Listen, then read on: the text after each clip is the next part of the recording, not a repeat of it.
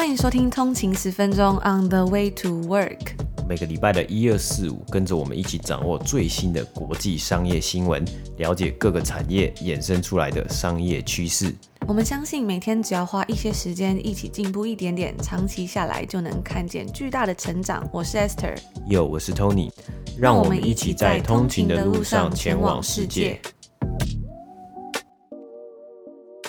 大家早安，今天是九月十号，星期五，欢迎回来通勤十分钟。大家早安。那今天呢，又到了一个礼拜的最后一个工作日啦，大家真的是非常的辛苦，周末终于是可以好好的休息了。那在过去一年之中呢，我们跟大家分享到了非常多的商业新闻嘛，很多的通勤族呢也都说，哎，听我们节目得到了非常多的正能量。那今天在节目里面呢，除了一些商业新闻之外呢，我们要来跟大家分享一些比较不一样的内容。除了正能量之外，也要来聊到说，当你在生活遇到一些无力感啊，或者是比较没有动力的时候要怎么办？有没有一些方法或是一些小 tips 可以去克服这样的问题？那我自己呢是觉得非常的有帮助，所以就来跟大家分享。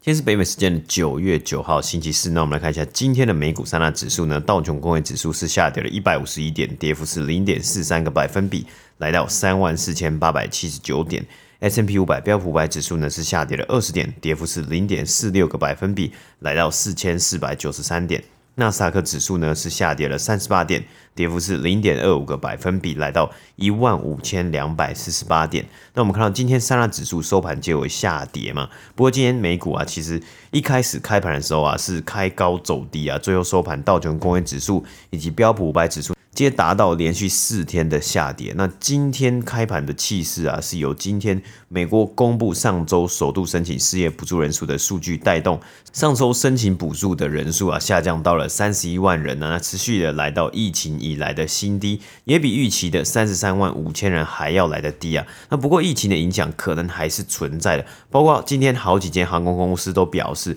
会下调他们的财务预测，也提到啊，因为这个这几周啊是看到了表现。比较弱的购票情况，因此对于经济复苏的不确定性还是存在在九月啊，目前为止的交易日，各大指数呢也是上下摆动。虽然这个没有很大的涨幅或很大的跌幅啊，但是就哎稍微涨一点点，或是稍微跌一点点，但是还是看到很多投资人是在讨论是否已经进入了一个修正的状态了。那今天呢，标普五百中的十一个产业别之中，只有金融、能源和原料类股收盘上升，上涨最多的类股是金融类股。那个股的部分呢，疫苗公司 Moderna 今天的涨幅是领先标普五百公司的收盘上涨了七点八 percent，来到四百五十五块美金啊。那今年至今它的股价的涨幅，还有股价的这个单纯的价格呢，是持续的在飙升之中。新闻是指出啊，Moderna 呢目前正在研发一款结合 COVID 和流感的 booster 疫苗，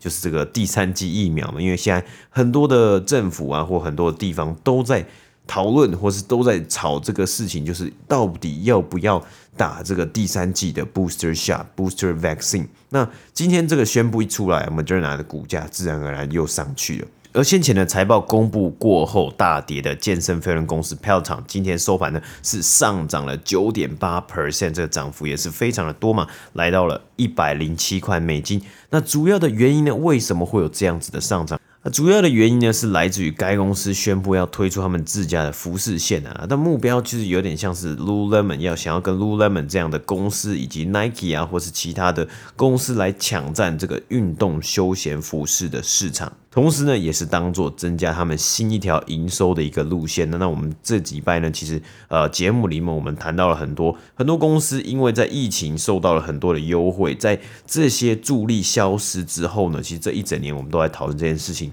这些动能消失之后，你要用什么样的策略来维持这样的动能，或是开辟新的商业模式？那看来 pelton 呢，现在是希望可以增加新的一个商业模式，来增加他们的营收，来增加他们的成长。而另外一间公司呢，我们先前其实有提到这个近期北美市场很流行的这个 Hard Seltzer 这种酒精饮料。那这个 Hard Seltzer 到底是什么样的饮料呢？其实我们在这个先前的三月的节目之中有稍微介绍，那在这里也稍微跟大家复习一下，它是近年来在这个最近在我们加拿大还有在呃下面这个美国很流行的一种含有酒精的汽水。那 Seltzer 呢是指的是加了二氧化氮的气泡水。那这个 Hard 在这里呢就是硬嘛，可是它通常都是指加了酒精的饮料啊，像是比如说呃它的相反。很多时候在餐厅的时候，呃，服务生问你你要喝什么样饮料，它的或是菜单上面就会有一个 soft drink。soft drink 这个 soft 软的呢，就是代表说它是没有酒精的饮料。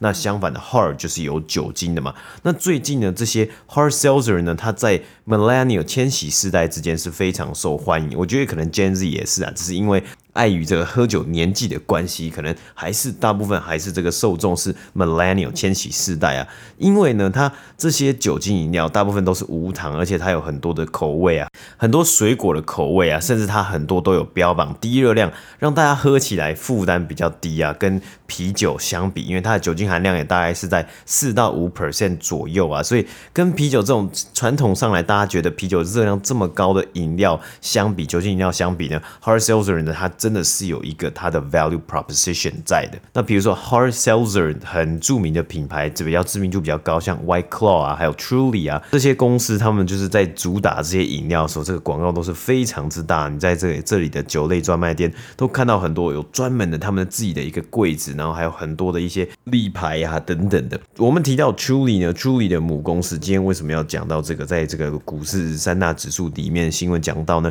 因为 Truly 的母公司 Boston Beer Company 呢，它今天的股价是下跌了三 percent，来到五百三十五块美金。那该公司在七月，今年七月的财报的时候，就有提到这个风潮有一点点在退烧了。而在北美时间昨天周三啊，更是撤除了他们先前给出的猜测啊。那这间公司其实也算是蛮疯狂，因为它今年初的股价最高有突破一千两百块美金啊。但是因为风潮退烧，一路下跌，今年至今已经跌了四十三 percent。那我们今天讲到今天收盘的时候是来到五百三十八块美金嘛，所以哎，这一来一往，这个涨幅跟跌幅也是非常的恐怖。那我稍微看一下，去年疫情的时候呢，这间公司的股价大概是在三百多块左右。有啊，所以这个涨幅也是蛮夸张的啦。那加上呢，我们看到这支公司竟然把它的财测撤下来了，等于说他们可能会重新的再制定一个新的财测，或是可能就因为呃提到说因为不稳定啊，或是有这个潮流趋势的不稳定，所以就不给出财测这样的情况。大部分呢，各界通常是认为这可能是一个他们觉得前景没有这么好，没有办法提供这么好的预估的时候了。那以上呢就是今天美股三大指数的播报。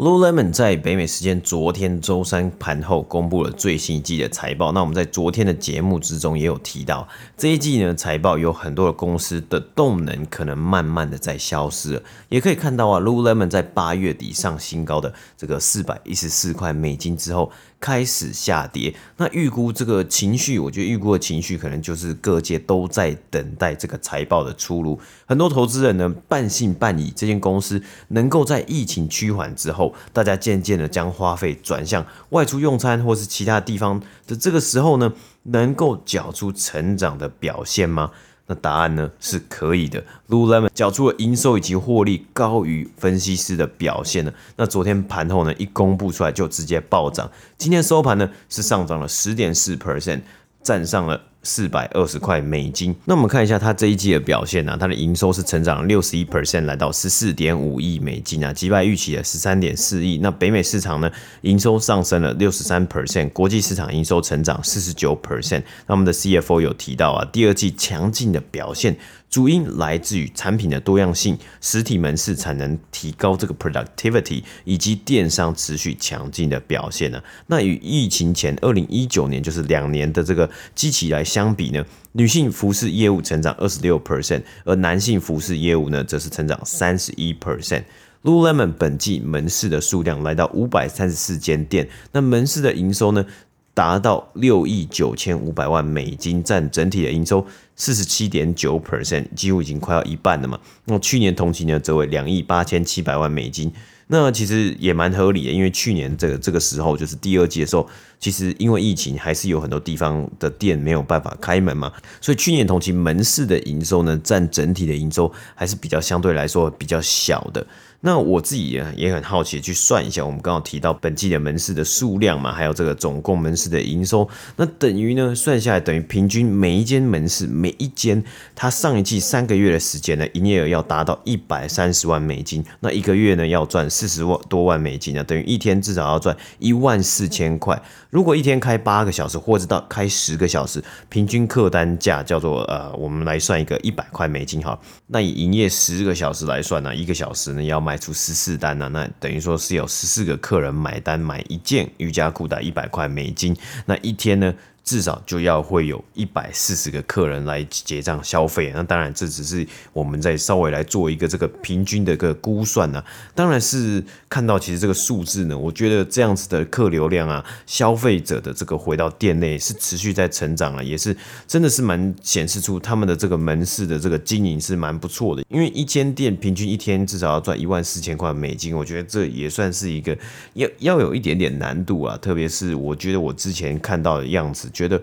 好像有时候，其实一间店赚到这个人一天赚个营业额大概有三千四千块加币，其实或五千块加币，这可能淡季的时候其实也是有机会的。不同的服饰店当做我自己个人的这个参考以及比较。那除了实体门市之外的，Lululemon 本季的电商营收是达到五亿九千七百万美金，占整体营收的四十一点二 percent。去年则为五亿五千四百万美金，占整体营收六十一点四 percent 呢。因为疫情，很多人选择网购嘛，这是很好理解的。但是呢，我们刚刚听到这两个数字呢，代表它本季竟然还是能够超越去年这个因为疫情而大大受惠的表现，所以真的也是一个不错的成绩啊。那目前 Lululemon 估计啊，财务年第三季营收是在十四到十四点三亿美金之间，调整后 EPS 每股盈余可以达到一点三三块到一点三八块美金。那分析师的预估呢，大约为营收十三点二亿，每股盈余一点三二块，等于他这个财测预估呢，竟然还比分析师预估还要来得高啊！那全年财测呢，预估营收是六十一点九亿到六十二点六亿啊，调整后每股盈余可以达到七点三八到七点四八块美金。一样也是高于分析师的预期啊，等于说他们上一季的表现不错，今年给出的这个最后第三季的财测，还有全年的财测也是非常的不错之中啊，等于说他们的动能也是持续的在存在，今天的股价也是持续的在上涨狂飙，而 Lululemon 本季的净利啊是达到了两亿八百万美金啊，换算每股是一点五九块，那扣除掉特殊的项目之后呢，调整后的每股盈余可以达到一点六块美金。高于分析师预估的一点一九块美金啊！而在电话会议之中啊，Lululemon 是有提到，他们预计要在两百间店，在年底之前呢，要在两百间店开设 Mirror 这个健身镜的店中店呢。因为之前我们有提到嘛，Lululemon 收购了这个健身镜的品牌，这个镜子健身镜子算是一个科技产品啊。那在两百间店里面设店中店呢，等于就是已经快要到一半的门店了，并且他们希望是重新的要推出，预计要。来重新推出额外的 Mirror 购物网，就是 Mirror 的专门网站啊，希望是在假期购物季之前都可以做到这两个策略。那他们也提到啊，因为有着这个目标，他们在这一季是终止了先前进行的付费会员的测试啊。那重点看起来是他们看到消费者其实是希望跟品牌有更多的互动。男性消费者的参与度啊，也是高于原先的预期啊。那这些原本的这个付费会员啊，算是一个实验嘛？那这个实验是包含什么？就是包含了一些互动的课程啊，可能是健身课程啊等等的。那根据电话会议之中他们问答，CEO 提给出的答案呢、是 Mirror 呢，其实跟这个付费会员是非常的吻合的。因此啊，我自己也在预估，他们未来可能是想要推出类似 Peloton 的方式啊，就是因为目前。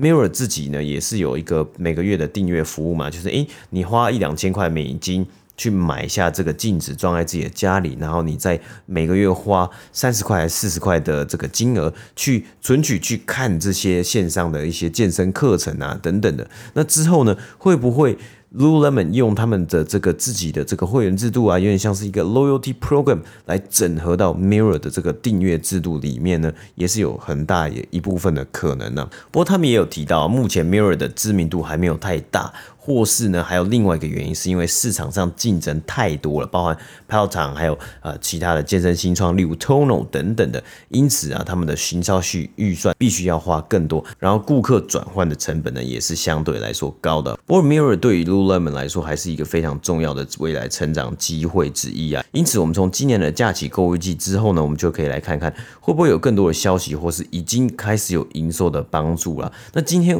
我们刚刚在股市里面呢，有提到最最新的这个新闻是，Peloton 要推出自家的服饰品牌支线，就是服饰品牌系列了嘛？那其实有点像是在学 Lululemon 嘛，就是哎，Lululemon 去买了一个健身镜，搞得像哎跟 Peloton 一样。那 Peloton 呢有一个原本就有一个有一个产品呢，他就希望。可以推出一个新的品牌，服饰品牌来进军 Lululemon 原先的市场，所以就诶两家公司互换角色互换的感觉。但一样啊，这也是可以看来未来这些这个运动休闲的服饰的市场啊，或是整体的这种运动休闲的市场，一定会持续的在改变，持续的变得更加的嗯走向科技化，或是更加的全面。但在电话会议之中啊，其实也有提到啊，因为呃供应链也是还是造成一定的影响啊，包括越南有疫情嘛，所以很多的工厂可能有关门啊，或是暂停工作营运等等的。那还有呢，其他问题包括港口堵塞，造成 Lululemon 也需要使用空运来补充他们的存货。那分析师问答的第一题呢，就问到了供应链这样的问题啊。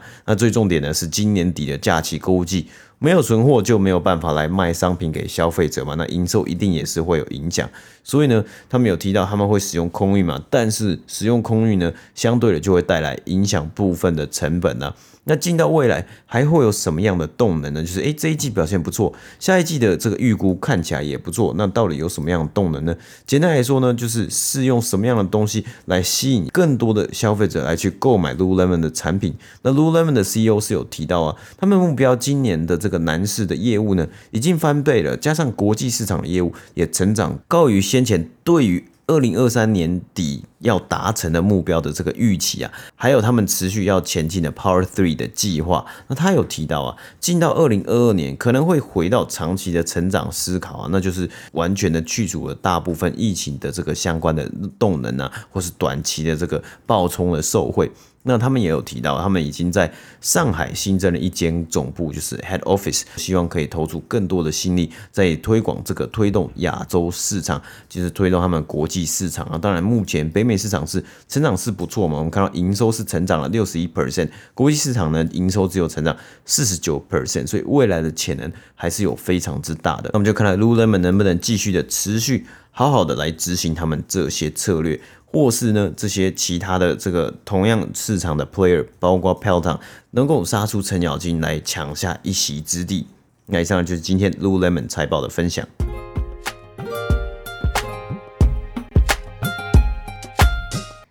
今天呢，要来跟大家分享组织心理学家、畅销作家，也是华顿商学院最年轻的终身聘教授 Adam Grant，在今年春天的时候，他写了一篇文章，在探讨有关于 languishing 的心理状况。那这个字的意思呢，大概就是未能取得进展或者是成功、萎靡不振的那种感觉。而这样的状态啊，正是许多人在疫情期间所感受到的。那很快呢，这个文章就 went viral，跟他以前的很多文章都一样爆红，然后被各大媒体以及平台疯狂的转发。那补充一下，这个 go viral 指的是如病毒般的疯狂传播。viral 这个词是 virus，也就是病毒的形容词。那通常呢，它在形容一些那种一夜爆红的文章、照片、影片等等的。而在 Adam Grant 最新的 TED Talk 之中呢，他就分享到了要如何透过什么样的方法或者是活动去克服这样的感觉。那那些活动呢，让我们能够拥有 mastery 熟练或者是掌握 mindfulness 正念，也就是完全的活在当下，注意到我们所身在的地方以及我们所在做的事情，不会对我们周遭所发生的事情有过度的反应或不知所措，以及最后一个 mattering 重要的。那之前呢、在节目之中有跟大家分享过那种在疫情之下，整个城市都无止境的 lockdown，那种说不出来的烦闷的感觉，就有一种好像这种感觉永远不会到头，好像这个世界就是停在这边了。那即使现在开成了，但是还是在家工作。那像多伦多这边的案例也还是在增加着，可能我们还是要需要去打第三剂疫苗。就算已经有人 fully vax，可能打了两剂呢，还是有传出来有一些人他可能会被感染啊。那整个城市呢，虽然慢慢回到之前的样子，但是似乎又没有办法完全回到之前的那个样子了，所以就会有一种无力感的感觉。那今天就想要来跟大家分享这篇演讲，也希望能够帮助到那些跟我一样有这样感感觉的人。那今天呢，我们就来分享他在演讲中所提到的一些事情。他说，他身为一个 organizational psychologist，组织心理学家，他的整个职业生涯都在研究跟动机有关的事情。所以，当发生了自己没有办法解释的行为的时候呢，他会觉得非常的困扰。那他是一个很害怕浪费时间的人，所以比起其他人都会写 to do list 待办事项，他写的是 to don't list。不做的事项，比如说不要一直滑社群媒体，不要在床上看手机，除非已经想好要看什么样的节目，不然不要打开电视。不过呢，在去年疫情发生的时候啊，他发现他自己竟然打破了所有的原则。熬夜到深夜玩游戏，熬夜把好几季没那么喜欢的影集全部都看完，而隔天早上醒来的时候呢，又会告诉自己说，嗯，我今天一定要在十点之前上床睡觉。不过啊，这样不断的熬夜又想要早起的心态却不断的在循环。不知道大家有没有这种深有同感的感觉？我自己有时候好像也是这样，尤其像在之前疫情刚爆发的时候，都要被关在家里嘛，然后整天的时间变得非常非常的多的时候，而且又会有一种闷闷的感觉的时候，就一直不断想要找事情，然后让自己开心，或者是有一种像是大家常在讲这种报复性熬夜的感觉。那 Adam 呢，他就感到十分的困扰，他觉得自己处在一种状态是并没有那么沮丧，心中还是对未来怀有希望，也不是精疲力尽、用光能量的感觉，也没有感到特别的孤独，但就是觉得生活有一点无趣，有一点漫无目的，所以他就想起了这个感觉啊，就是所谓的 languishing，萎靡不振的感觉。那这是有一个社会学家所创造出来的词，当你感觉到这种 languishing 的时候呢，就会像是在混日子，透过雾蒙蒙的挡风玻璃来看自己的生活，不知道有没有通。通勤族在过去几个月里也有过这样子的感受。那在疫情一开始的时候啊，很多人都处在一种恐惧、悲伤还有孤单之中挣扎。但是随着疫情一拖再拖，看不到尽头，也就是等于说，让这种本来是急性的痛苦，就是这种短暂的痛苦，变成一种慢性的衰弱，感觉整个世界都停止了。那当时我们刚刚开头有讲到，他就写了一篇文章，谈及了这个 languishing 的问题。然后文章很快就被疯狂转传嘛，代表很多人他们其实都有这样子的感受。我们在无聊的日子里面寻找幸福，并在看似永久的疫情之中寻找目标。但其实 language 这种萎靡不振，并不是在疫情中特有的一个状况。根据一份二十年的研究报告中显示啊，language 会扰乱你的注意力，并且降低你的动力，这也是导致忧郁的一个危险因素。当动力减弱，或者是快乐的感觉变得迟钝的时候，你可能不会注意到，对于自己的事情已经变得漠不关心了。那这也就代表说，你可能就不会去寻求帮助，甚至可能不会做任任何事情去帮助自己。除此之外呢，在很多文化之中啊，其实要去谈论这样的心情，其实也是很困难的。举例来说，在北美遇到别人的时候，大家都会问说：“哦，你好吗？”或者是上班啊，跟朋友谈论的时候，也会问起这样的问题。但是呢，标准答案似乎不外乎“太棒了”或者是 “living my best life” 之类，我正在过着我最棒的生活这样子的状态。那也被称作是一种 toxic positivity，就是有毒的正能量。我觉得有时候我在外面买咖啡啊，或者有时候在路上，什么时候就有时候会听到别人就会讲说：“哦。”他们真的会说，这是我就是 best night ever 最棒的一个晚上，反正就是很浮夸的这种感觉。那这种有毒的正能量，就是一种说要大家始终保持乐观的压力。如果你去回答说，哎，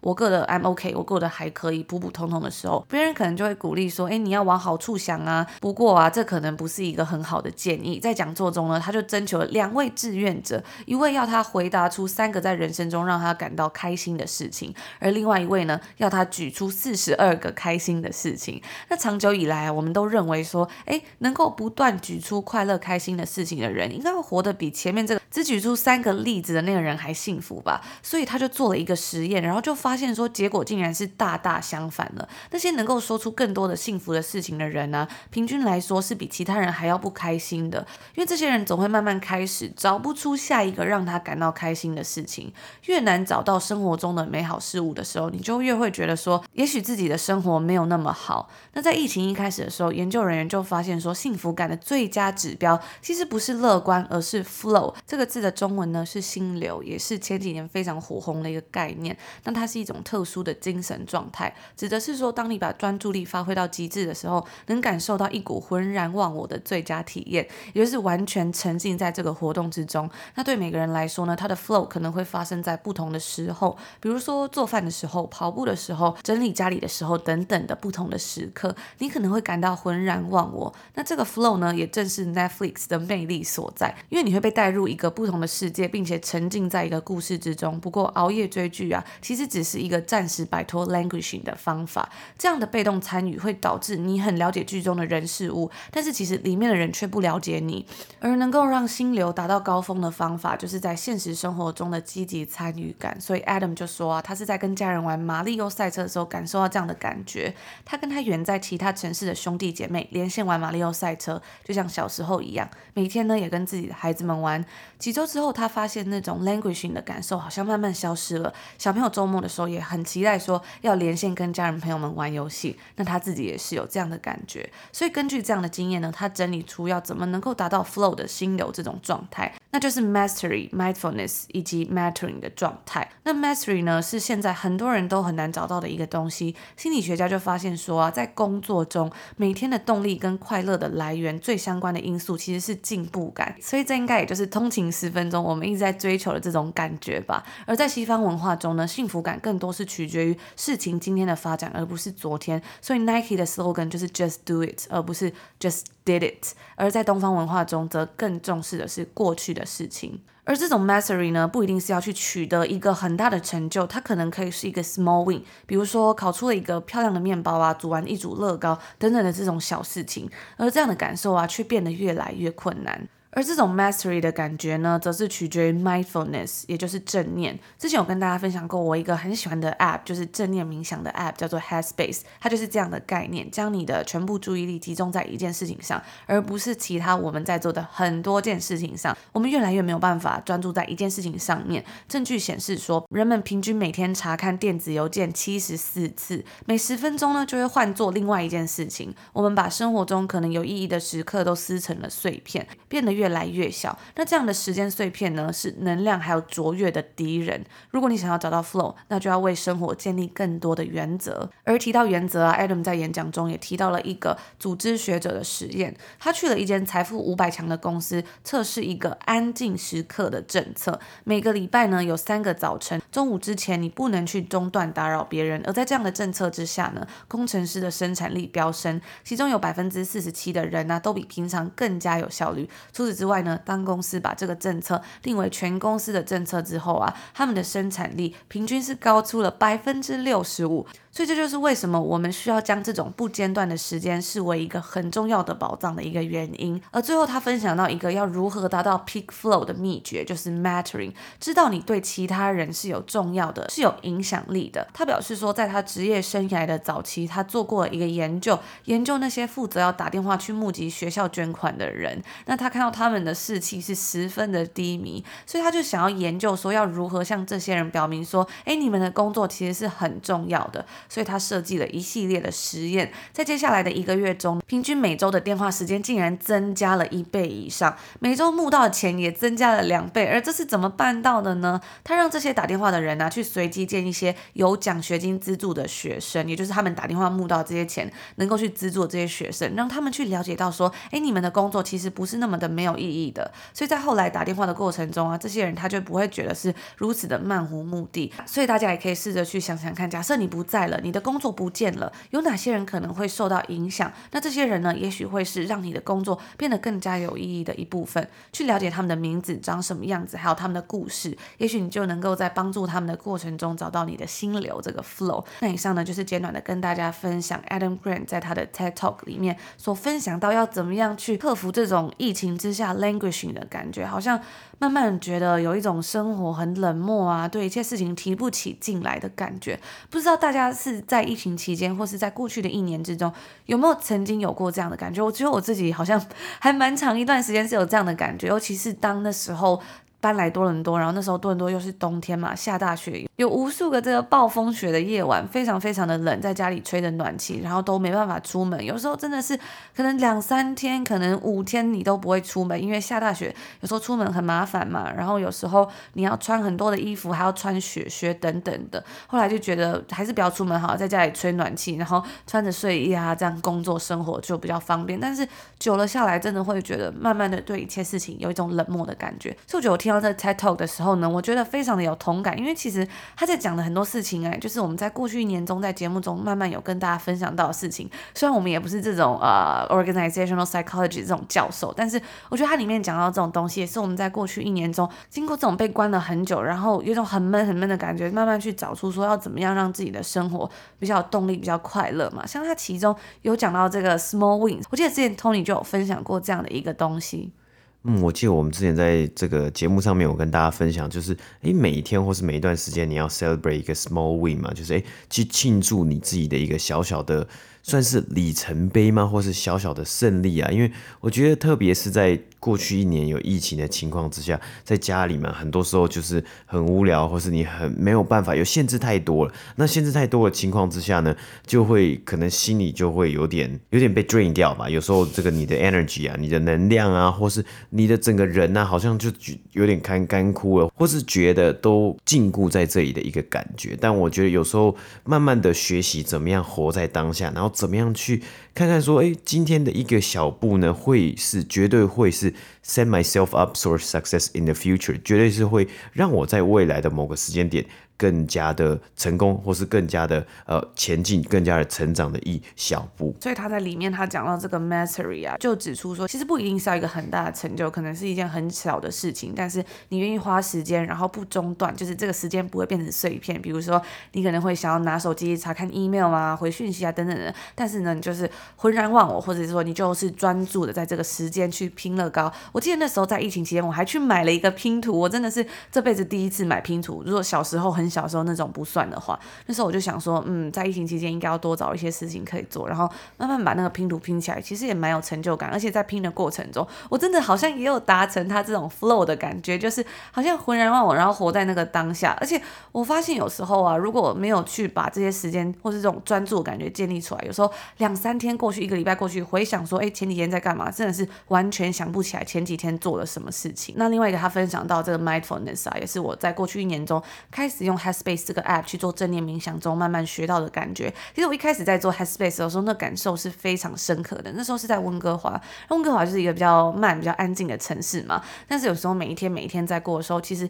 自己的心可能是很躁动的。但我记得那时候我刚开始使用的时候，我会开始慢慢听到外面就是窗户外面的马路的声音啊，下雨的声音，然后开始会觉得蛮平静的感觉，然后就会觉得说，哎，可以去让自己的心静下来，去思考很多的事情，然后然后就会觉得。在一个很平静的状态吧，然后练习久了之后呢，也开始会觉得说情绪的起伏比较不会这么大了。所以我觉得今天这篇演讲也算是我们过去一年的总结，我觉得非常的棒。然后也可以适时去审视自己，哎，是不是又有一点掉入这个 languishing 的状态啊？可能会不会又对自己的生活有点漠不关心，或是觉得有点无力的感觉的时候，我们可以做什么样的事情去帮助自己，或是转换一下心情？我觉得都是很有帮助的。那就在今天的节目里面跟大家分享，也希望可以帮助到你们。